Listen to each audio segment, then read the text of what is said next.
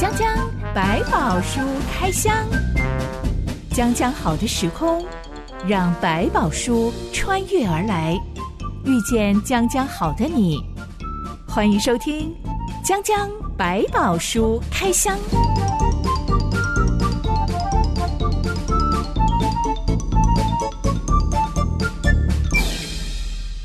百宝书里有百宝，让知心和下凡哥为你开箱来挖宝。Hello，我是知心。哦，下凡哥。我们常常在看到社会新闻报道一些罪犯，嗯、尤其是犯下什么凶杀案啊，很残忍的那种罪犯的时候，是、嗯、会看到新闻可能形容他们丧尽天良。哎呀，罪大恶极啊！但是会有另外一种罪犯，嗯、他们是自己到警察局自首的。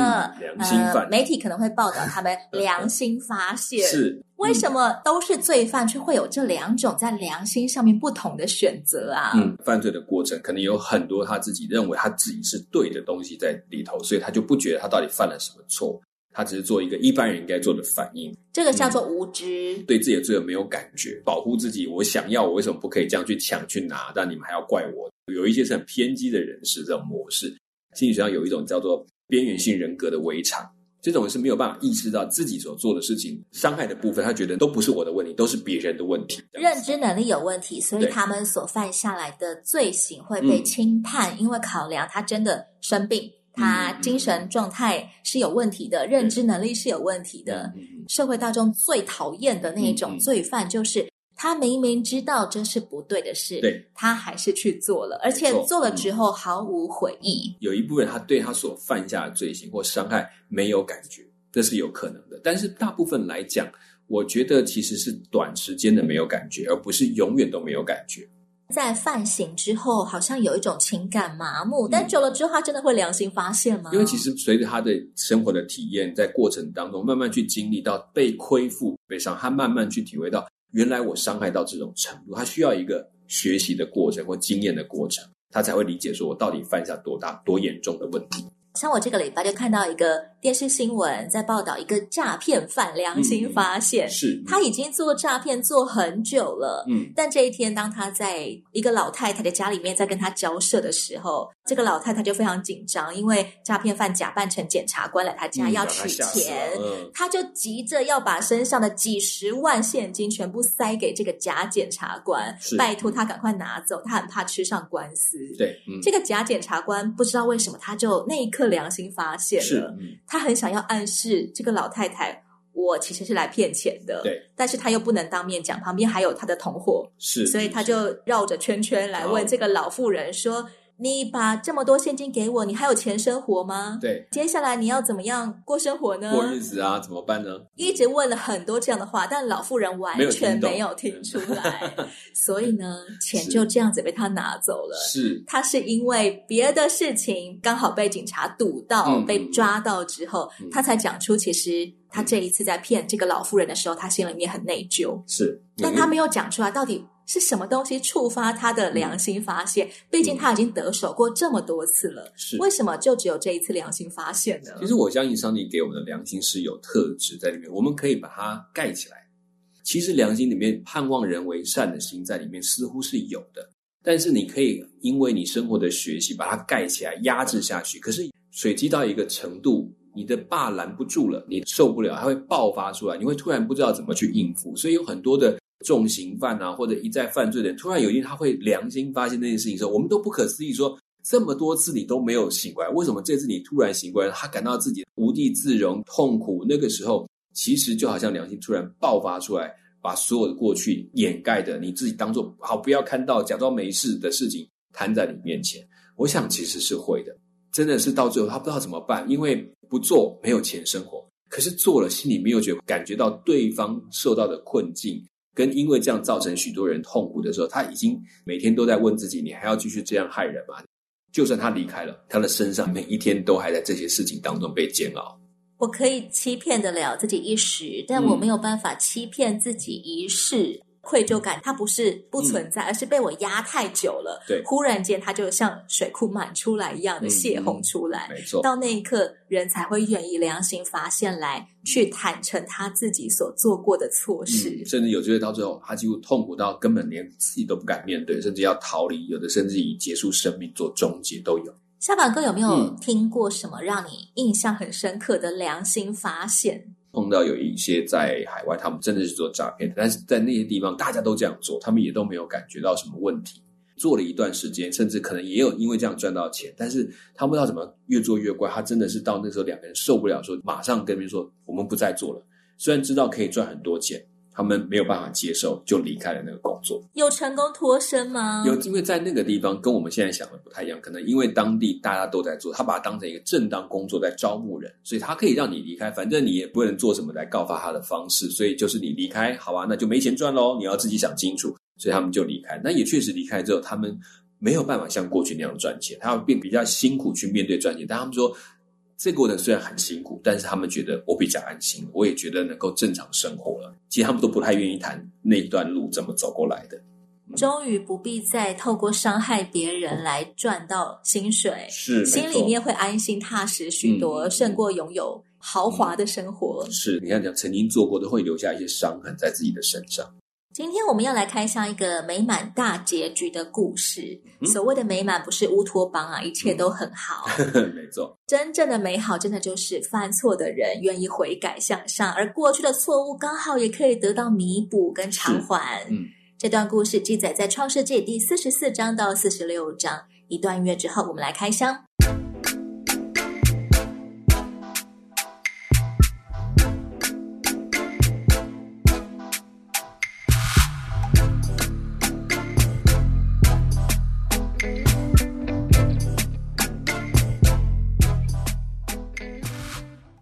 及宰相官邸的晚宴上，每个人都很快乐，嗯、只有埃及宰相一个人偷偷吩咐他的管家，把粮食给这些要来买粮食的希伯来人装得满满的。嗯，再把我的饮酒杯和他们买粮食的钱放进便雅悯的袋子里，就是那个年纪最小的那个希伯来男子。没错，十一个希伯来人酒足饭饱，然后睡了一觉，隔天一早就安心的启程要返回迦南时，嗯、忽然。后头有人来追上他们，宰相家的管家来了。管家一口咬定他们是小偷，嗯、然后就从老大吕便的行李开始搜查了，嗯、一直搜到卞雅敏的行李，果然搜出了银杯。嗯、这就是约瑟的栽赃计划，有一些个人的目的。这一行人又被抓回埃及宰相家了。约瑟就说：“他只要扣留偷银杯的凶手一个人，留下来做他的奴隶就行了。嗯”对。而这时，老四排行老四的犹大说话了：“嗯、我们对我主说什么呢？还有什么话可说呢？嗯、我们怎能自己表白出来呢？上帝已经查出仆人的罪孽了。我们与那在他手中搜出杯来的，都是我主的奴隶。”我主啊，求你容仆人说一句话给我主听，不要向仆人发烈怒，因为你如同法老一样。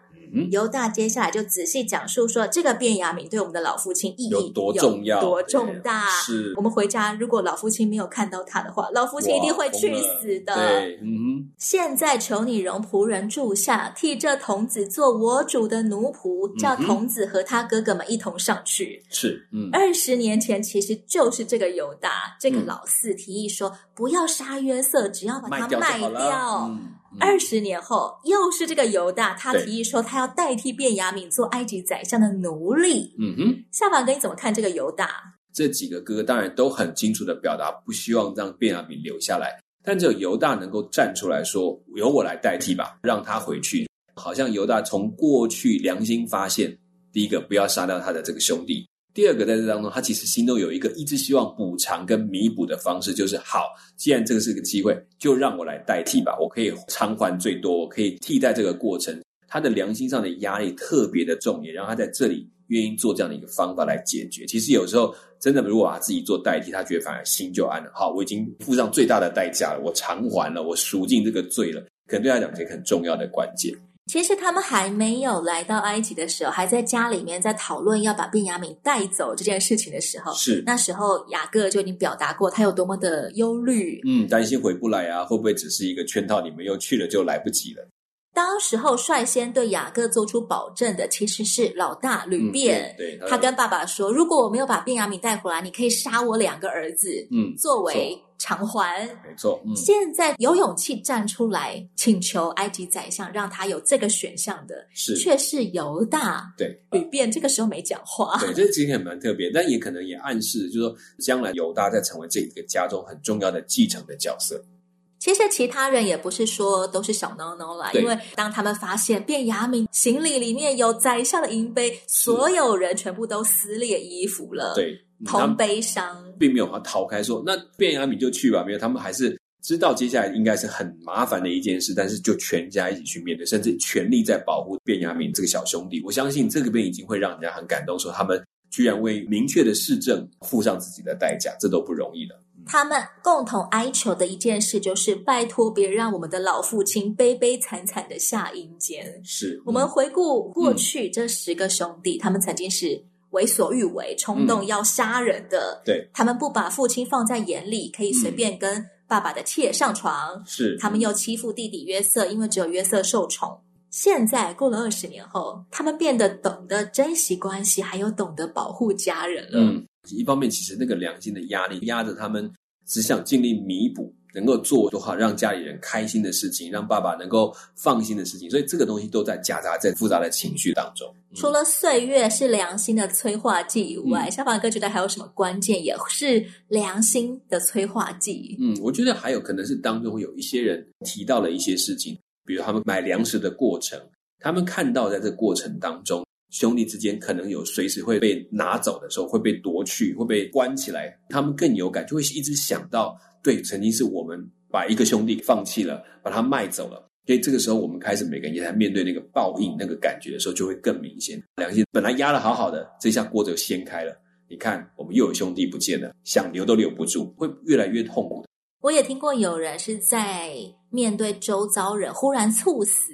嗯，他才开始反省自己的生活方式。嗯、我还活着，那么我到底是要为什么而活呢？对，所以当看到他们兄弟被抓，他们可能心里面就开始，如果是我的，同样的看到身边人遭受一些不幸的时候，如果你还能够有一点回应跟反省，我觉得那还不错，还能够来得及，你还可以去做一些不同的处置。嗯、有另外一种人，嗯、他们是活在恐惧里的。嗯，当他身上遭遇一些不好的事的时候，他就会。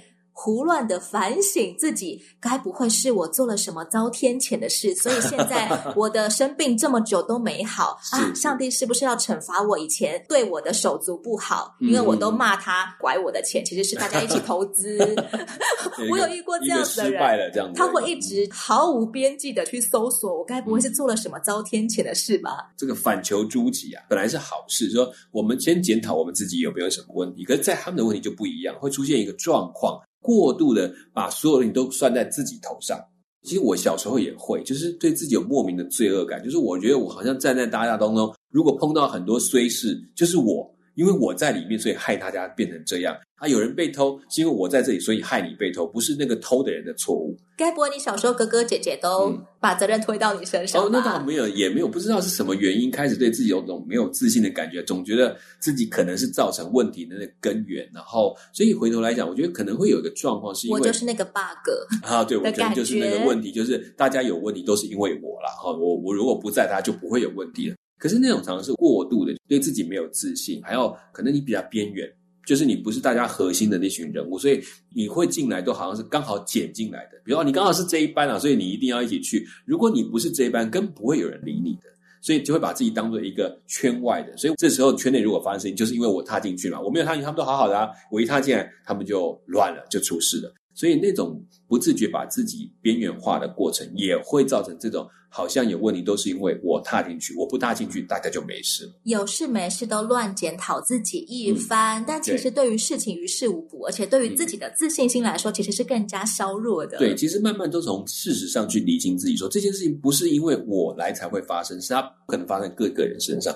慢慢理性就知道说，我可能其实没有那么大的责任在这件事情上，那件事就是发生了，说不定我还是一个来解决问题的人呢，就慢慢会抓到这个概念。嗯、其实我们作为一个基督徒，在面对跟上帝之间的关系的时候，嗯、好像也很挑战到我们的我议题。是没错，如果从小在家里面一直都是保持着啊，我就是那个最烂的那个污点，嗯、是，嗯，不去反思自己生命的意义，然后又把同样的观念带到我跟上帝之间的关系里面，嗯，我可能动不动一出包，哦、呃，今天早上迟到被主管骂了。我立刻就觉得我是不是遭天谴？是不是上帝已经等着要处罚我了？找着我的把柄，这样子，不停的去复刻那些其实是错误的价值观。是，没有错。如果我是造成问题那个人，那为什么上帝要花这么大的力气把我挽救回来，用成生命的代价把我挽救回来，然后称我为他的儿子，却让我去做这些事情的？不值得啊！那既然他用这么大的代价，应该有他的理由。透过比较静下来的时候，我在停止对自己的责备或不是事实的东西的那些问题的质疑的时候，我反而开始慢慢看到说，哎，还好，也许我在这里这个问题，或者我可以做什么处置，我反而成为那个解决问题的人，或者是在当中把这个问题平安的带过的那个人，因为我可能反而比较平静，对挫折、对很多的错误的那种忍受度很高，我反而不会觉得慌乱，那就做了嘛，那我们现在可以怎么办？就反过来成为你的优势。所以，知心，我觉得为什么要读圣经？为什么要跟基督徒有一个互动的关系？是呃，所谓的团契关系，嗯嗯、其实就在于我们每一个人的脑中都有一种神学，嗯，但那个神学有可能不是真的神。嗯、我可能相信的是我爸爸的形象，嗯、我可能相信的是这个社会告诉我。Leader 的一个形象，某一种执念把你变成那个样子。当我愿意来读百宝书，愿意来读读圣经的时候，会慢慢的去修正我里面的神学观。嗯，我愿意来相信真正的上帝不是我所以为的那样冷漠、嗯、残酷，不是总是等着要数点我的错误，嗯、等着要骂我一顿，等着叫我去罚站，或等着要让我遭天谴。是是是，看到约瑟，他其实也在这个过程被修正。他跟他跟上帝的关系保持下，他反而可以看到。可是反过来看他的兄弟，就会发现他们一直拒绝去面对那个关系，就有很多的压力跟对自己的不解，甚至一直不断认为自己犯的错是没有办法解决的问题，就卡在他们的心里面。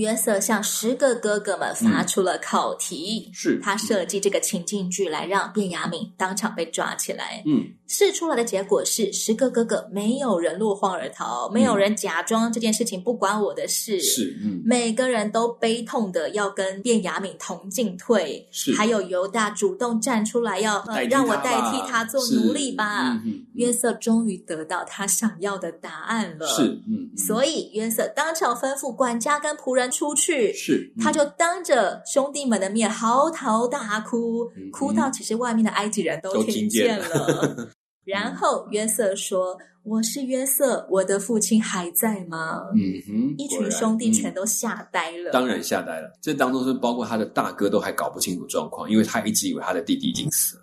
约瑟邀请兄弟们站正一点来看我。看看我真的是约瑟，虽然他可能化了埃及人的妆。嗯哼，约瑟说：“我是你们的兄弟约瑟，就是你们所卖到埃及的。现在不要因为把我卖到这里自忧自恨。这是上帝差我在你们以先来，为要保全生命。现在这地的饥荒已经两年了，还有五年不能耕种，不能收成。上帝差我在你们以先来，为要给你们存留余种在世上，又要大施拯救，保全你们的生命。”这样看来，差我到这里来的不是你们，乃是上帝。他又使我如法老的父，做他全家的主，并埃及全地的宰相。嗯，我觉得这番话很不可思议的地方，就是约瑟他不止完全放下了过去被哥哥们出卖、被欺负的伤痛，嗯，他还认为我是被上帝差派到埃及来的。我们一般听到“差派”这个词的时候，嗯、尤其是在教会里面，是、嗯、大家就会直觉联想到哦，某某宣教士是要前往某个地方了，嗯、某某传道人他们全家要去开拓一个教会了，嗯哼，然后某一群人他们要到某个地方去服务了，是。大家来祷告祝福他们。我们觉得这是差派，对，很光明正大。是我们比较不会想到一个人被卖成奴隶，一直被陷害、被栽赃，嗯、这个叫做。上帝的差派吗？嗯，讲到差派这个字眼，就会提到跟上帝宣教的行动有关系，就是上帝从整个旧约的行动里面，就在让世人来认识他。被挑选的人，不管他是自己愿意去到那里，或者是在很多的情况下被送到那里去，在那边的人，他只要在那个地方按着神的心意活出那个生命的样式，他都已经成为一个被差派的对象，可以在那里开始产生一个信仰上的影响。埃及人透过他知道了一个他们所不知道的上帝，这就是他在行动中所做的见证，同时也对他的兄弟们见证了，原来这个上帝在这里也做王，保护了我，其实也为了保护你们。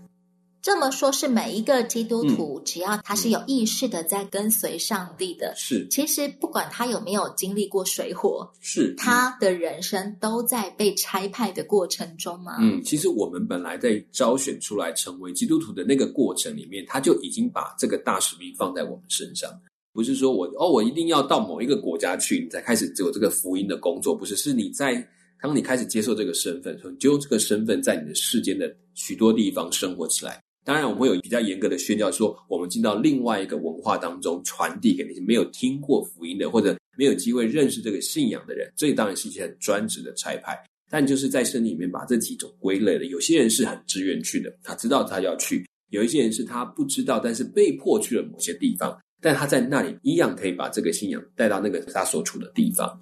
如果我只是一个，嗯。无足轻重的小员工，嗯，我可能到了这间公司里面，我一直被欺压、被虐待，然后但是有基督徒的同事向我传福音，我终于信主了，是我仍然在同一个公司，是。那么，上帝对于差派我的心意是什么呢？嗯，现在可能还是会被欺压，但是你的反应方式可能跟过去不同了，生活态度可能也会不一样了。当人们看出这个不同，就会好奇是，是什么力量让你做出了改变？不一样的决定，他就开始了。这可能就成为上帝差派我去见证他的同在的一个契机。嗯，是，所以其实上帝在当中也在行动，他可能在过程当中也开始透过你的改变，让许多人看见。然后他其实也是特意让你在这个地方能够领受到这个机会，成为一个基督徒。所以其实这一层一层的关系，对约瑟来讲，他就越来越能够明白，他到这个阶段。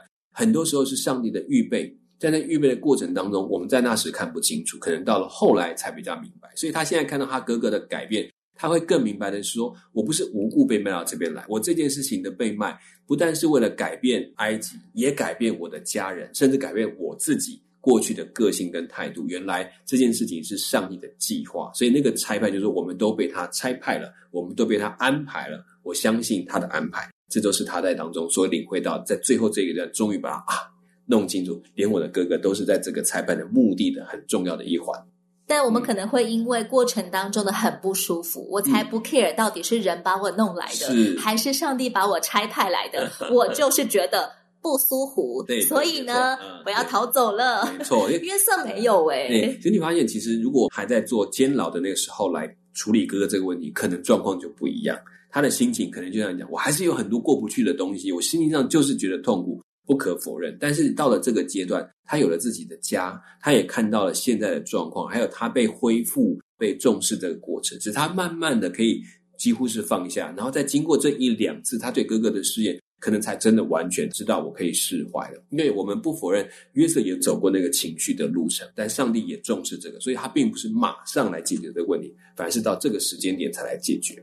或许某方面来说，嗯，在约瑟必须要宣泄情绪的那些年间，幸好上帝把他放在监狱里面，嗯嗯，他只能够把这股宣泄的力量用在同里所有的罪犯，大家都很苦，对。这件事上，反而看到很多比他更苦的人，对很多更多不公平的事情，可能他也都发现，原来不平好像是人生当中常常有出现的状况。大家一起发牢骚，自己的苦就没有那么苦了，大家互相安慰一下，互相勉励一下，互相陪伴。本身他心里面还有上帝要成就的那个景象，还在他的脑袋里。说还有一个跟别人不一样，是我有一个盼望在那边，应该上帝一定会成就。在里面见到可能受了不平，可是没有任何的盼望的，可能还多的是。所以现在约瑟飞黄腾达了，他没有趁机跟哥哥们相认的时候再酸一下他们，是再故意亏一下他们。是嗯。约瑟讲完这番话之后，就请哥哥们回去，一定要通知老父亲雅各。现在全中东地区还有五年的干旱饥荒要过，嗯，赶快来吧！全家人连同牲畜，赶快移民来埃及吧！我照顾你们所有人。嗯哼，其实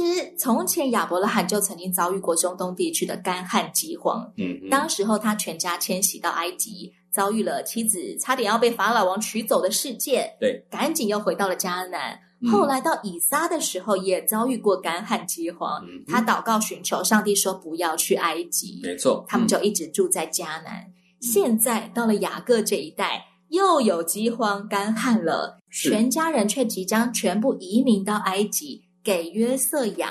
嗯，上帝对于这三代人到底要住哪里的心意是什么？以前不能住埃及，现在就可以住埃及，而且要住很久。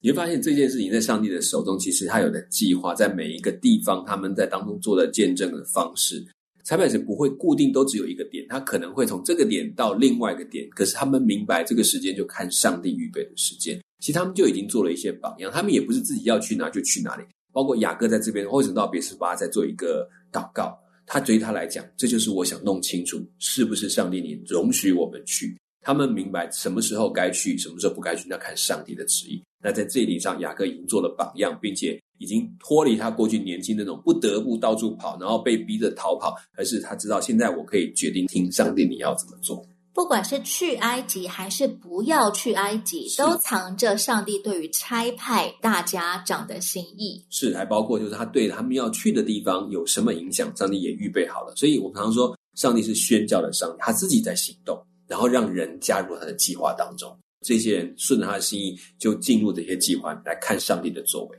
当我被差派，但我却不明白上帝为什么要这样子差派我的时候，嗯、我要怎么顺服呢？我就是一头雾水，满头问号。嗯、为什么爷爷说不可以去埃及，爸爸说不可以去埃及，嗯、但现在上帝要我去埃及？嗯，其实在这过程当中，他们并没有说我的爷爷叫我不要去，而是他们知道一件事：我要不要去，看上帝要我不要去。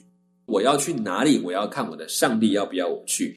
至于在这个过程当中，他们怎么去慢慢把自己主权放下来，就是相信上帝的，这个他跟他自己生命经验就有关系。所以祖先不是罪啊，祖先当初不去是因为上帝叫不要去，祖先后来去那也是上帝叫他去，所以他们就会以这个才是学习到我们真正的决定是看这个上帝的时间到了，我们就去，放掉自己有的主控权，包括我对。这个世界的认知，嗯，单单只相信上帝的话，对我或者我全家有什么好处呢？嗯，我觉得其实，在我们人生有很多冒险的概念，你当然可以用你的理智去评估可不可以去啊，好不好啊？我们现代人都受过高等教育，我们有相较以前人还蛮完整的世界观。是这个国家好或不好，我要怎么样分析移民的优点缺点？对，但我现在却要放掉这一切的知识，选择跟随上帝。是。这其实反过来就是，你知道他在你身上有更高的主权，你很清楚这件事情是很特别的一个去当中有非常多的风险，但我考量的事情是那里有上帝，上帝要在那边，所以我去那里，所以这个东西才成为我们为什么可以跳脱一般的所谓的现实考量，去做一个别人认为这是一个傻事，你们再去到这种比较没有盼望、没有机会的地方。但是那件事情我很清楚知道，是因为上帝要我去那边。也许我还不知道我要怎么做，但我只知道一件事：上帝说你们去，他要我们去那里，是因为他也在那里。所以圣经说他在哪里，服侍他的人也要在哪里。我愿意在哪里，是因为我。爱上帝所在的地方，是有可能上帝的同在是让我的生活模式是一直在移动的，有可能我是一直在迁徙的，而不是去住在某一个国家的。错，但是不管是怎么样的 lifestyle，只要有上帝的同在，那么我就愿意。嗯，对，所以你在那里会成为见证，因为你见证上帝在那里的作为，这就是我们所寻求不一样的地方。一定会有人问你，你为什么要去住埃及呢？嗯，一定会有人问你，你为什么一直在漂流呢？是这个时候。就是你可以见证上帝与我之间的关系的时刻了。没错，嗯，下一回将将百宝书开箱，我们要来开箱约瑟故事的尾声了。嗯，雅各全家人来到埃及之后，就开枝散叶，发展的非常好。嗯，以前在迦南从来没有这么人丁兴旺过。嗯嗯，欢迎亲爱的朋友到留言板上跟我们分享你对于“拆派”这个词的看法是什么？是。我是真心，我是小满哥。下一回将将百宝书开箱，我们空中再会喽。OK，拜拜，拜拜。